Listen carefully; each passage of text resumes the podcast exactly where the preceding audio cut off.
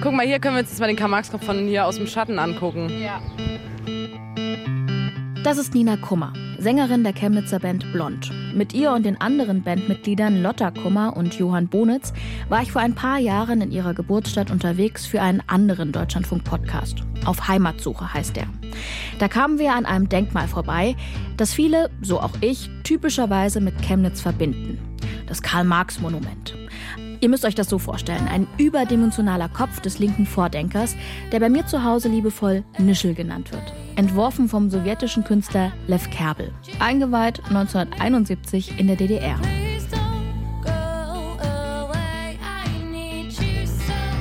Ja, und das ist halt auch ein sehr schöner Ort, weil das ist ja eigentlich, äh, sag ich mal, ein Monument einer Diktatur. Und dann wird er hier aber, na, wenn wir den Kopf einmal haben, für alle möglichen Anlässe. Da hat er ein WM-Trikot an, wenn WM ist. Dann hat er Deutschlandfahne plötzlich an, wenn hier Pegida irgendeine Demo hat.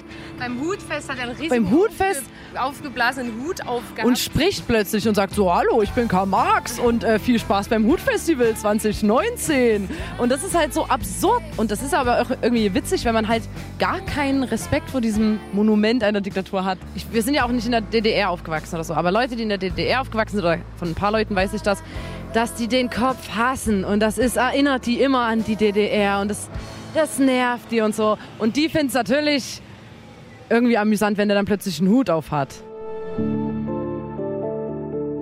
Das Treffen mit Blond hat mir damals geholfen, dieses Denkmal mit anderen Augen zu sehen.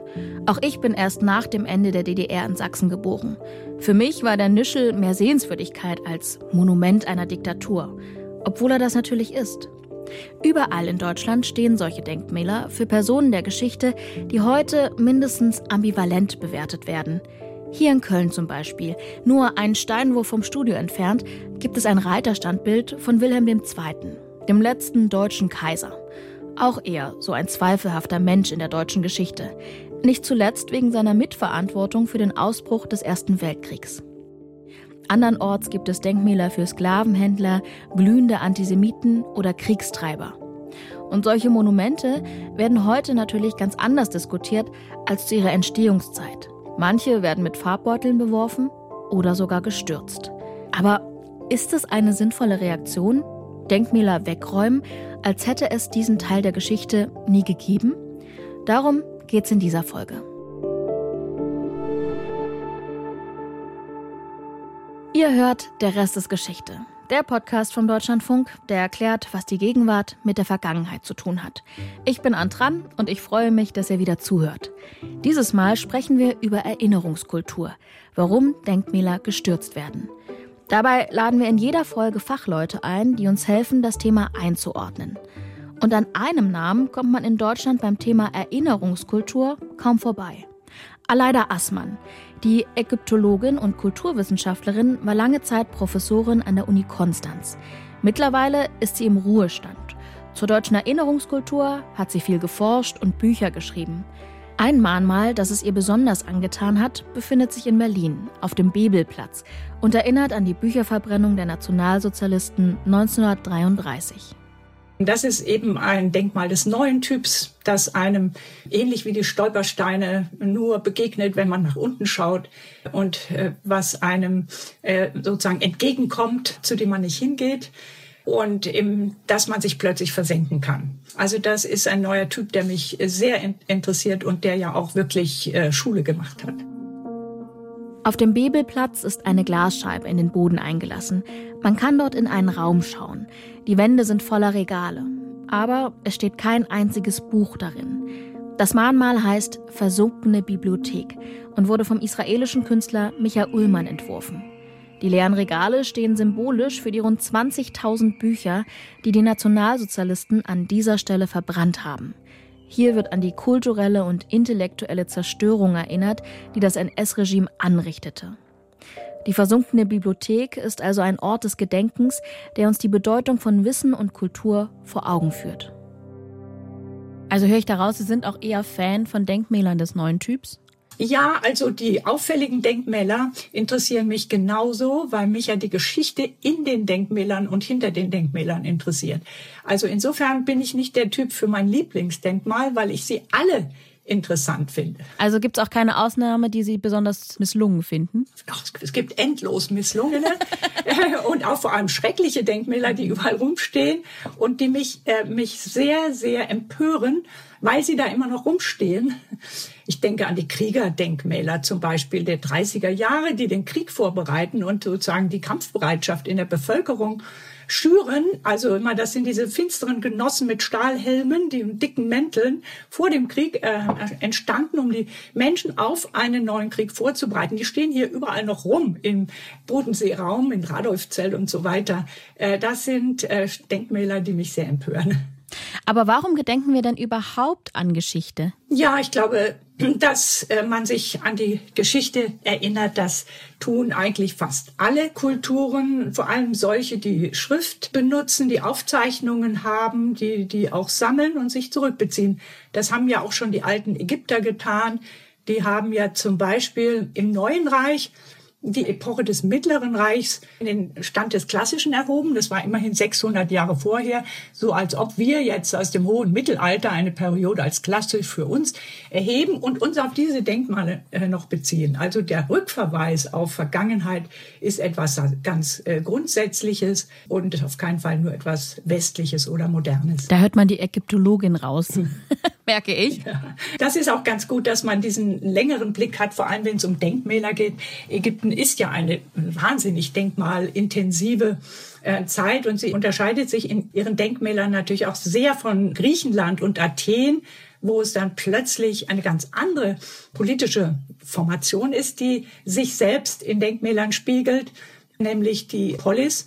Dann später sind es die Fürsten, die ihre Macht repräsentieren. Also immer ist es natürlich äh, abhängig davon, was in der Gegenwart gerade als Zentrum der Macht agiert und wer sich selbst für die Ewigkeit sagen, in die Erinnerung einschreiben möchte. Mhm, was gibt es denn da für Unterschiede? Was macht Denkmäler im alten Ägypten aus im Vergleich zu Griechenland oder zu Fürstentümern oder zum Mittelalter, wo ich nicht ganz so viele Denkmäler gefunden habe in der Recherche? Im alten Ägypten hängt, und das ist wahrscheinlich dort das Spezifische, der Denkmalskult sehr stark mit der ägyptischen Religion zusammen und die Religion dreht sich um Verewigung. Das heißt, man möchte eingehen ins Jenseits, ins Totenreich und man möchte ein Bürger dieses zweiten Lebens werden und dort äh, ankommen und auch aufgehoben sein in dieser neuen Gemeinschaft. Man ist da nicht alleine im Sterben, sondern man geht in dieses gemeinschaftliche Reich ein und deswegen so im Alter von 30 Jahren, wenn man hier Geld äh, anspart für einen Bausparvertrag, um sich ein Eigenheim zu kaufen oder eine Wohnung, ist man in Ägypten so weit, wenn man zu der entsprechenden Schicht gehört, dass man sich ein Grab anlegt und für dieses Grab investiert, schon im Diesseits fürs Jenseits. Okay, also sowas wie eine Altersvorsorge im jenseitlichen Sinne. So ist es, ja, genau. Okay, aber diese religiöse Bedeutung von Denkmälern, wenn ich jetzt an Denkmäler von heute denke, die verschwindet doch dann im Laufe der Geschichte, oder? Also sie ist jetzt sehr, sehr stark seit dem 19. Jahrhundert überschrieben durch die Selbstinszenierungen des Kollektivs der Nation. Also seit es ähm, diese neue politische Formation der äh, Nation gibt, sehr stark durch die französische Revolution ausgelöst und die Profilierung, Inszenierung dieses Kollektivs ist äh, eine Aufgabe, die da entsteht und ähm, sie wird durch Denkmäler realisiert. Und äh, es ist ein großer Unterschied, ob diese Denkmäler ausschließlich von oben kommen. Da haben wir in Deutschland das Beispiel der wilhelminischen Denkmäler, also mit 1871 entstand ja sozusagen auch eine verfasste äh, deutsche Nation eben in einem monarchischen Kontext und der Monarch hatte sich wirklich zur Aufgabe gemacht, dieses Profil der Nation möglichst konkret zu äh, profilieren. Und diese Spuren dieser Aktivitäten, die haben wir ja noch überall äh, um uns. Also damals ging es darum, den Sieg über Frankreich 1871 in die äh, Dauer der Zukunft fortzuschreiben und eine, eine Nation, eine deutsche Nation auf dieses Feindbild gegen Frankreich aufzubauen. Und äh, so sehen die Denkmäler aus, überall immer gegen Frankreich gerichtet. Der Rhein spielt da auch eine große Rolle. Das Niederwalddenkmal, also der Rhein als der Grenzfluss.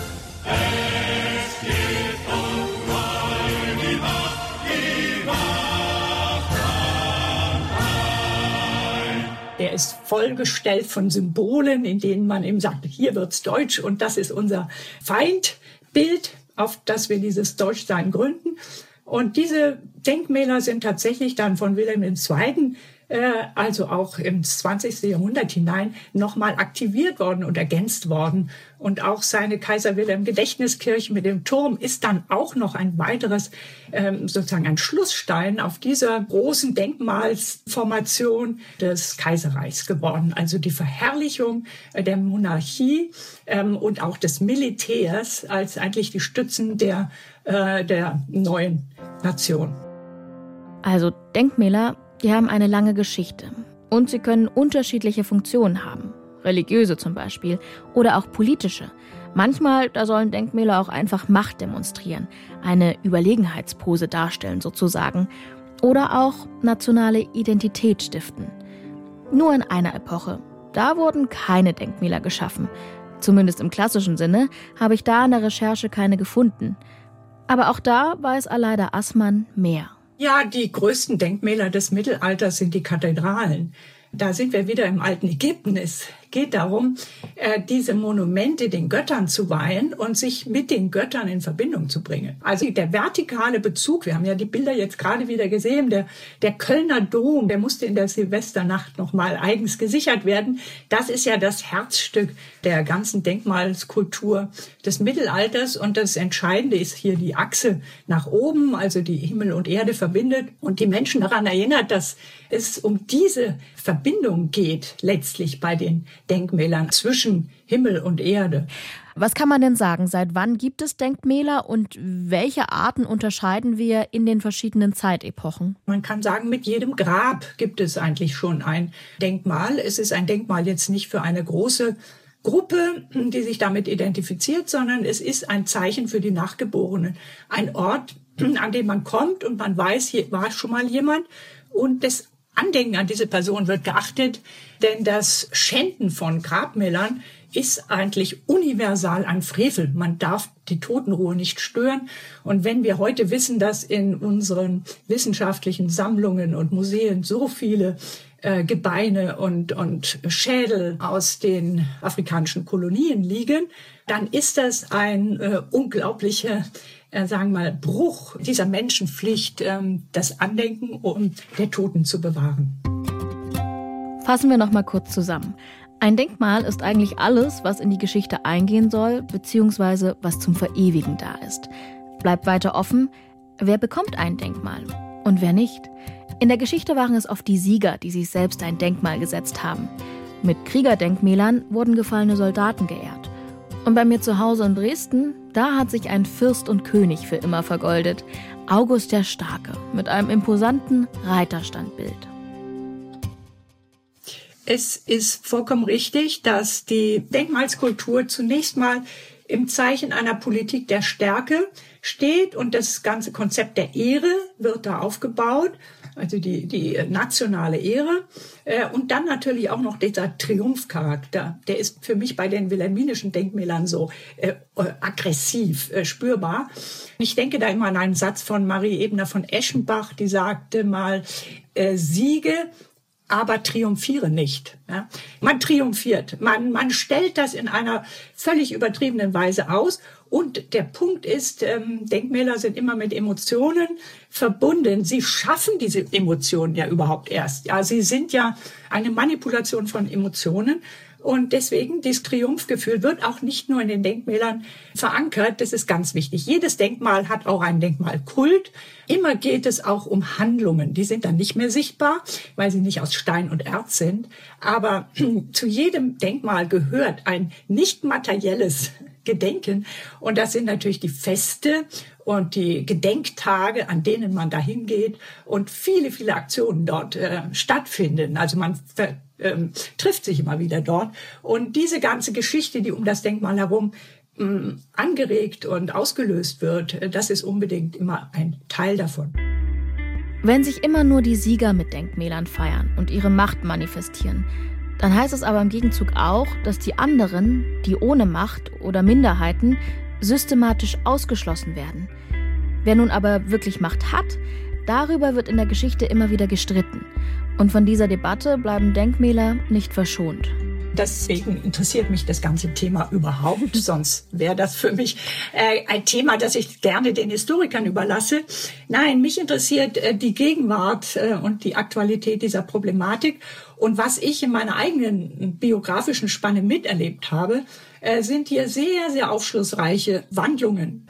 Zunächst mal ein politischer Systemwechsel führt dazu, dass Denkmäler ausgetauscht werden. Also das ist schon sehr spannend für mich, dass sich Geschichte so ausprägt im Alltag, dass jeder in seiner Reichweite, wo er das erlebt, merkt, ja, hier ändert sich jetzt der historische Radius, in dem wir leben. Natürlich nach 45 verschwanden alle NS-Denkmäler.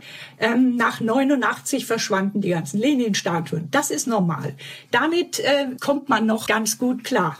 Das Interessantere aber finde ich jetzt ein Denkmalsturz, den wir gerade erleben, oder ein Denkmalswandel ohne einen Systemwandel, also innerhalb von Demokratien, die weiter bestehen. Und in Demokratien ändert sich diese Grundstimmung. Und hier geht es darum, dass äh, diese Vergangenheit, die man in seinen eigenen ähm, Erinnerungshorizont oder Denkhorizont eingemeinden möchte, dass die immer neu verhandelt werden muss. Da sehe ich einen, einen großen, großen Wandel auch der Form der Denkmäler. Ich habe ja gesagt, zunächst mal ist es die Politik der Stärke, der Ehre, des Triumphs. Und jetzt kommt etwas anderes hinzu, nämlich so etwas wie eine Politik der Reue oder man könnte auch sagen, eine Politik der Anerkennung. Nun äh, gibt es aber auch eine ganz andere Ökonomie für die Denkmäler als die der Aufmerksamkeit. Und das ist die Ökonomie, würde ich es mal nennen, der Beachtung.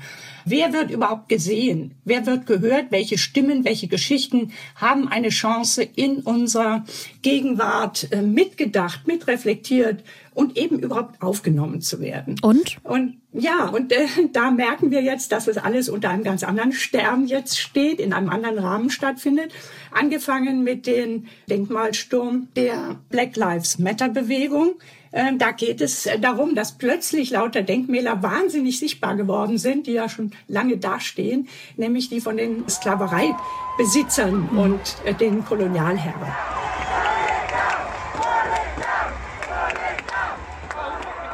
Tear it down, reißt sie ab, rufen die Massen am 7. Juni 2020 in Bristol, einer Küstenstadt in Großbritannien. Es geht um eine Bronzestatue, die Edward Colston zeigt, aufgestellt 1895. Colston war ein britischer Unternehmer und Politiker, aber auch Sklavenhändler. Etwa 84.000 Menschen aus Afrika hat er als Sklaven nach Amerika verschifft. Gleichzeitig hat die Stadt Bristol von seinem Reichtum, also auch vom Sklavenhandel, profitiert. Krankenhäuser wurden gebaut, Schulen finanziert.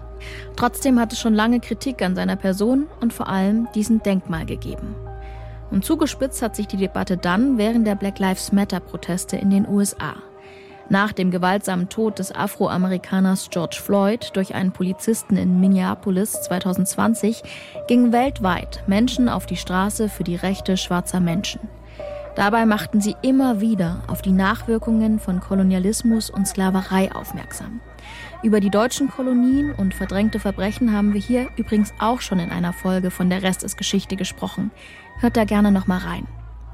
Schlussendlich wird die Statue von Edward Colston also zwei Wochen nach dem Tod von George Floyd von einer demonstrierenden Masse gestürzt und im Hafenbecken versenkt. Und auch in Deutschland ist dieser Protest damals laut und deutlich angekommen. Ich habe den Eindruck, das, was mit Black Lives Matter an Fahrt aufgenommen hat, ist eine gesamtgesellschaftliche Bewusstwerdung von Rassismus und von rassistischen Strukturen und ähm, rassistischer Polizeigewalt, auch der Sichtbarkeit oder Nicht-Sichtbarkeit von, äh, von People of Color äh, in der deutschen Gesellschaft. Ich habe gar nicht so sehr den Eindruck, dass das in Bezug auf die Diskussion um Erinnerungskultur oder Denkmäler in Deutschland so eine ganz große Rolle gespielt hat. Es wurden natürlich viel diese sehr groß diskutierten Denkmalstürze in den USA kommentiert. Das ist die Historikerin Cordelia Hess. Sie forscht an der Uni Greifswald gerade zum Thema Denkmalstürze. Neben der Colston-Statue im britischen Bristol wurden 2020 rund um Black Lives Matter auch in den USA zahlreiche Denkmäler gestürzt. Oder es wurde zumindest hitzig über ihre Berechtigung diskutiert. So wie über ein Denkmal für Christoph Kolumbus in Richmond oder zahlreiche Statuen von Südstaatengenerälen wie Robert Edward Lee. Ich habe den Eindruck, dass das in den USA aber eben auch daran hängt, dass ähm, äh, dass quasi die Nachkommen versklavter Menschen direkt weiterhin in dieser Gesellschaft präsent sind und dass diese Proteste sehr stark äh, von denen getragen werden und es da so ein, so, ein, so ein großes Gefühl von Notwendigkeit und Unmittelbarkeit gibt, eben auch diese erinnerungskulturelle Debatte zu führen. In Deutschland ist der Zusammenhang zwischen aktuellem gesellschaftlichem Rassismus und Kolonialismus viel mehr um die Ecke zu denken. Also die Leute, die hier von Rassismus betroffen sind, sind nicht mehrheitlich Nachkommen versklavter Menschen aus dem transatlantischen äh, Sklavenhandel. Viele in der deutschen weißen Gesellschaft sind Nachkommen von Leuten, die von diesem Sklavenhandel profitiert haben. Und ich habe den Eindruck, dass das für die äh, Erinnerungspolitik und für die erinnerungspolitischen Kämpfe schon relevant ist. Und man sieht es auch gerade im Vergleich mit den erinnerungspolitischen Kämpfen, die es für die Opfer des Nationalsozialismus und Faschismus gegeben hat und ja äh, nach wie vor noch gibt. Also da war es ja auch nicht so, dass ganz plötzlich nach dem Ende des Zweiten Weltkriegs die westdeutsche Gesellschaft sich überlegt hat, wir bauen ein Mahnmal für die ermordeten Juden und Jüdinnen Europas, sondern es hat zwei Generationen und sehr, sehr viele kleine lokale Initiativen, ähm, Zusammenarbeit von äh, Nachkommen der Überlebenden und der Opfer und deutscher Mehrheitsgesellschaft gebraucht, um diese Kämpfe durchzuführen. Und ich habe den Eindruck, dass diese Gemengelage aus Interessen im Bezug auf ähm, Kolonialismus und Rassismus in Deutschland ein bisschen anders aussieht und dass es vielleicht auch deswegen ein bisschen länger dauert oder ein bisschen anders funktioniert, diesen Zusammenhang zwischen Erinnerungspolitik, Erinnerungskultur und gesellschaftlichem Rassismus zu sehen. Und da kommen wir zu einem Mann, dem in Deutschland besonders viele Denkmäler gewidmet sind. Otto von Bismarck, deutscher Staatsmann und Politiker im 19. Jahrhundert. Er war der erste Reichskanzler des Deutschen Reichs und sein Name, der steht für Zuckerbrot und Peitsche. Also für Gutes wie die Reichseinigung von oben und die Einführung des Sozialversicherungssystems, genauso wie für Grausames. So hat er die Sozialistengesetze durchgesetzt und gilt als Begründer des deutschen Kolonialreiches. Trotzdem gibt es heute Bismarckplätze, Straßen, Büsten oder haushohe Statuen, so wie in Hamburg. Über 30 Meter hoch ist das Bismarck-Denkmal dort im alten Elbpark. Ein weithin sichtbares Wahrzeichen der Stadt, über das zuletzt allerdings erbittert gestritten wurde, bis in höchste politische Ämter. Hier hört ihr Hamburgs Kultursenator Carsten Broster von der SPD. Bismarck ist niemand, auf den ich mich ungebrochen in einem demokratischen Land beziehen kann als eine historische Figur, die ein Vorbild ist, sondern das ist jemand, der sozusagen sicherlich Dinge getan hat. Und Sie sprechen mit dem Sozialdemokraten, die Sozialistengesetze sind meiner Partei sozusagen tief auch noch eingeschrieben, der Kulturkampf sicherlich der katholischen Kirche und was wir da noch alles so finden. Und ich finde, das darf man reflektieren, wenn man eine solche Statue im öffentlichen Raum hat. Die Sozialistengesetze von 1878 zielten darauf ab, die sozialistische und sozialdemokratische Bewegung zu unterdrücken. Die Gesetze führten zu Massenverhaftungen, Ausweisungen und zur Verlagerung sozialdemokratischer Aktivitäten in den Untergrund oder ins Ausland. Auch der Mitgründer der deutschen Sozialdemokratie, August Bebel, musste mehrere Monate ins Gefängnis. Und Bismarck hat Deutschland auch zum Kolonialreich gemacht mit dramatischen und bis heute nachwirkenden Folgen für die Menschen aus den kolonialisierten Ländern. Deswegen forderten während der Black Lives Matter-Bewegung viele Menschen hierzulande den Abriss des Hamburger Denkmals.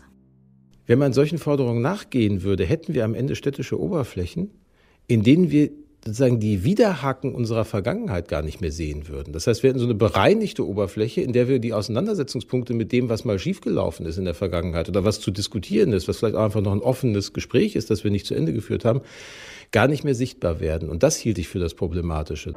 Das ist der Standpunkt von Carsten Broster, Hamburg-Senator für Kultur und Medien. Er ist also gegen einen Abriss des Denkmals, weil seiner Meinung nach damit auch Geschichte ausradiert würde. Stattdessen spricht er sich für eine Neukontextualisierung des Bismarck-Denkmals aus. Doch die Diskussion um die Bismarck-Statue in Hamburg, die wird schon viel länger geführt, weiß Cordelia Hess. Aus dem lokalen Zusammenhang kann man ja sehen, dass diese Debatte oder diese Auseinandersetzung nicht mit Black Lives Matter angefangen hat, sondern mit lokalen Initiativen mhm. wie Hamburg Postkolonial, die in den Stadtteilen zum Beispiel Rundgänge gemacht haben und ähm, Dokumentationen gemacht haben von, wo stehen hier kleinere Büsten äh, von Personen, die vom Sklavenhandel äh, profitiert haben oder die vom Kolonialismus profitiert haben. Altona war da natürlich ein ganz äh, starker Fokuspunkt und ähm, das sind eigentlich Sachen, die laufen schon seit 10, 15, 20 Jahren und haben quasi den, den Weg bereitet für das, was jetzt mit dem, ähm, mit dem Bismarck-Denkmal passiert. Ich finde es immer sehr wichtig in Bezug auf auf erinnerungspolitische Auseinandersetzungen, auf diese kleinen lokalen Kämpfe und Initiativen hinzuweisen. Ja, ich habe auch das Gefühl, wenn ich Ihnen so zuhöre, dass es immer auch um gesellschaftliche Initiativen und gesellschaftlichen Umbruch von unten, also von der Basis sozusagen, dass es auf die ankommt. Den Eindruck habe ich auch. Das sind nicht unbedingt Entscheidungen von, von Städten, von Kommunen und schon gar nicht Entscheidungen von dem Staat, die da progressive Entwicklungen möglich machen, sondern das sind häufig sehr lange, sehr kleine Kämpfe. Also auch in Bezug auf die Erinnerungspolitik über den Nationalsozialismus sieht man an ganz vielen Stellen noch, dass kleine lokale Initiativen zum Beispiel dagegen kämpfen, dass Gebäude, ähm, äh, die für eine NS-Dokumentation von Tätern oder von Opfern wichtig wäre, in private Hand übergegangen sind und dann gibt es keine Kontrolle mehr irgendwie über das Nutzungskonzept und es ist nicht sichergestellt, dass äh, dass es da eben einen würdigen Erinnerungsort gibt. Und äh, das sind dann nicht die Kommunen und natürlich auch nicht die privaten Eigner, die sich damit auseinandersetzen, sondern das sind lokale Grassroots-Organisationen, Gruppen, die sich da dahinter hängen. Ähnlicher auch in ganz vielen Orten, auch in Ostdeutschland, mit den Opfern von rechter Gewalt aus ähm, vor allem den äh, Pogromen und Übergriffen der 1990er Jahre. Das ist ja was, was in kleinen Orten, in kleinen Städten, auch bei uns in Greifswald sehr kleinschrittig und immer wieder neu mühsam vor Ort hervorgeholt wird. Denn in Greifswald gab es auch eine Diskussion um ein Denkmal. Oder besser gesagt, um einen Namen. Denn die Hochschule, die nennt sich nicht schon immer ganz schlicht Universität Greifswald. Noch bis 2018 hieß sie Ernst Moritz Arndt Universität, benannt nach gleichnamigen Schriftsteller Ernst Moritz Arndt, was allerdings zu allerlei Kontroversen geführt hat. Genau, das äh, war eine äh, sehr lang andauernde und sehr harte Auseinandersetzung, die im Grunde genommen in zwei sehr polarisierten Lagern endete, wobei das eine Lager gesagt hat, Ernst Moritz Arndt war extrem antisemitisch, auch für seine Zeit und außerdem sozusagen blutiger Franzosenhasser. Und das andere Lager gesagt hat, aber Ernst Moritz Arndt war in der DDR ähm, sehr populär und beliebt, einerseits als äh, Sohn dieser Region und andererseits als Vorkämpfer gegen die Leibeigenschaft.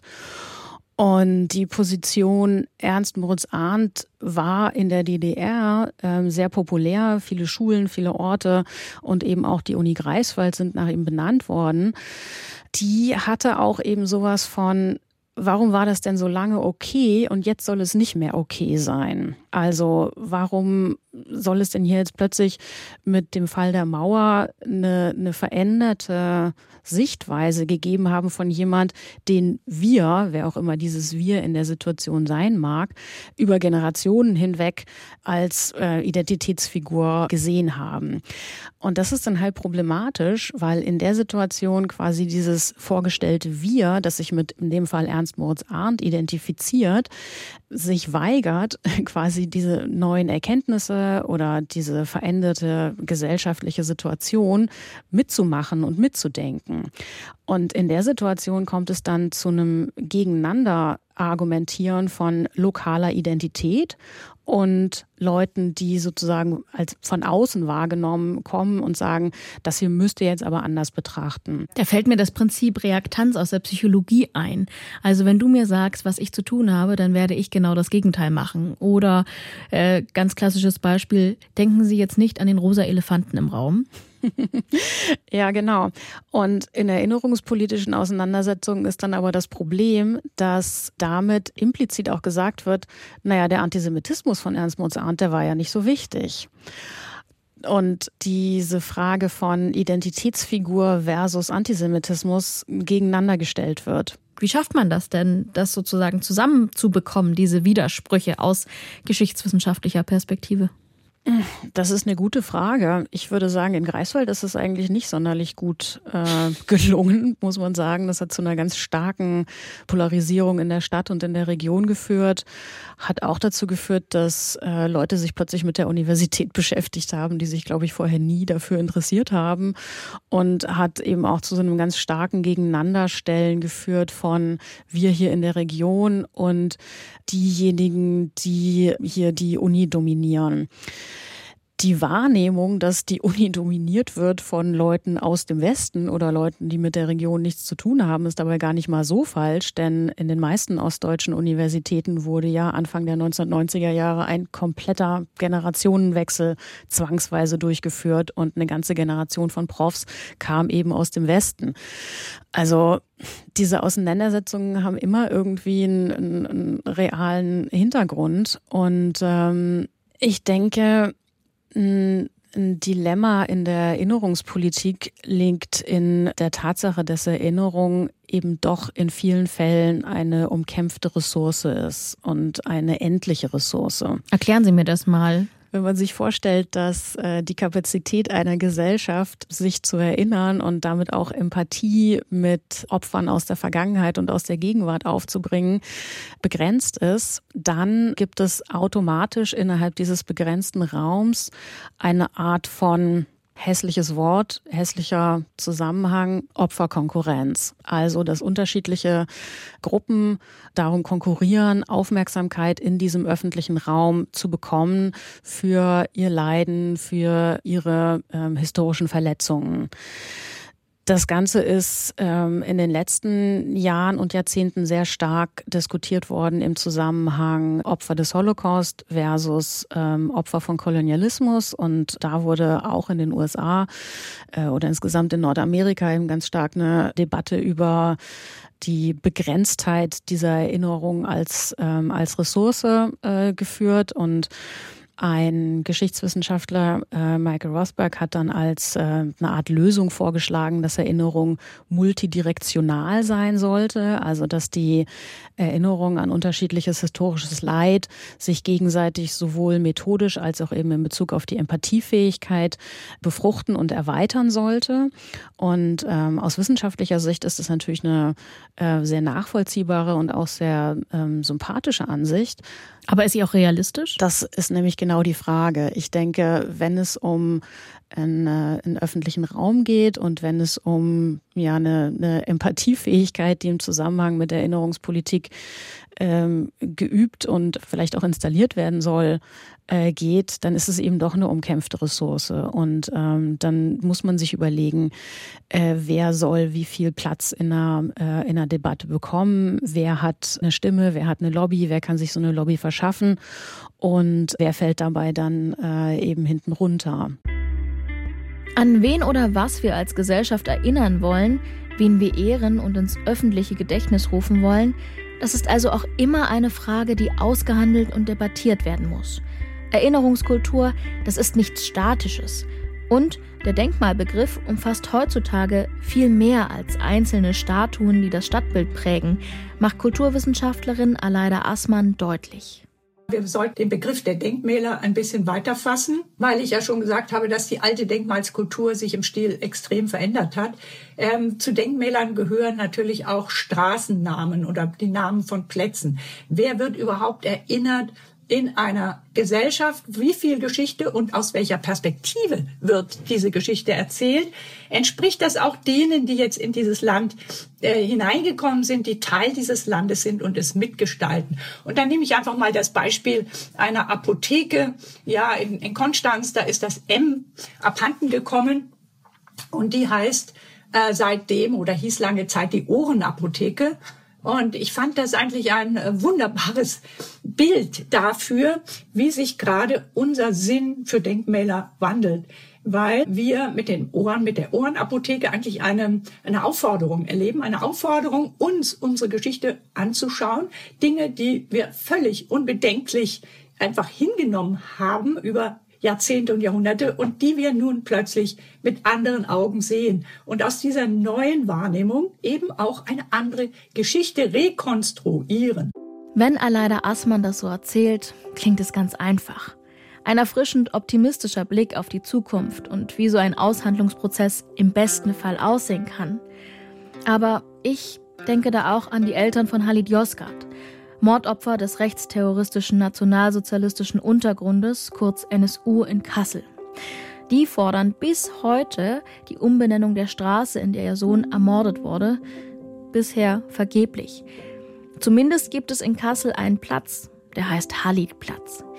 Und das Prozedere, das ist auch komplizierter, weil es durchaus bürokratische Gründe gibt, die die Umbenennung der Straße schwieriger gestalten als die eines Platzes.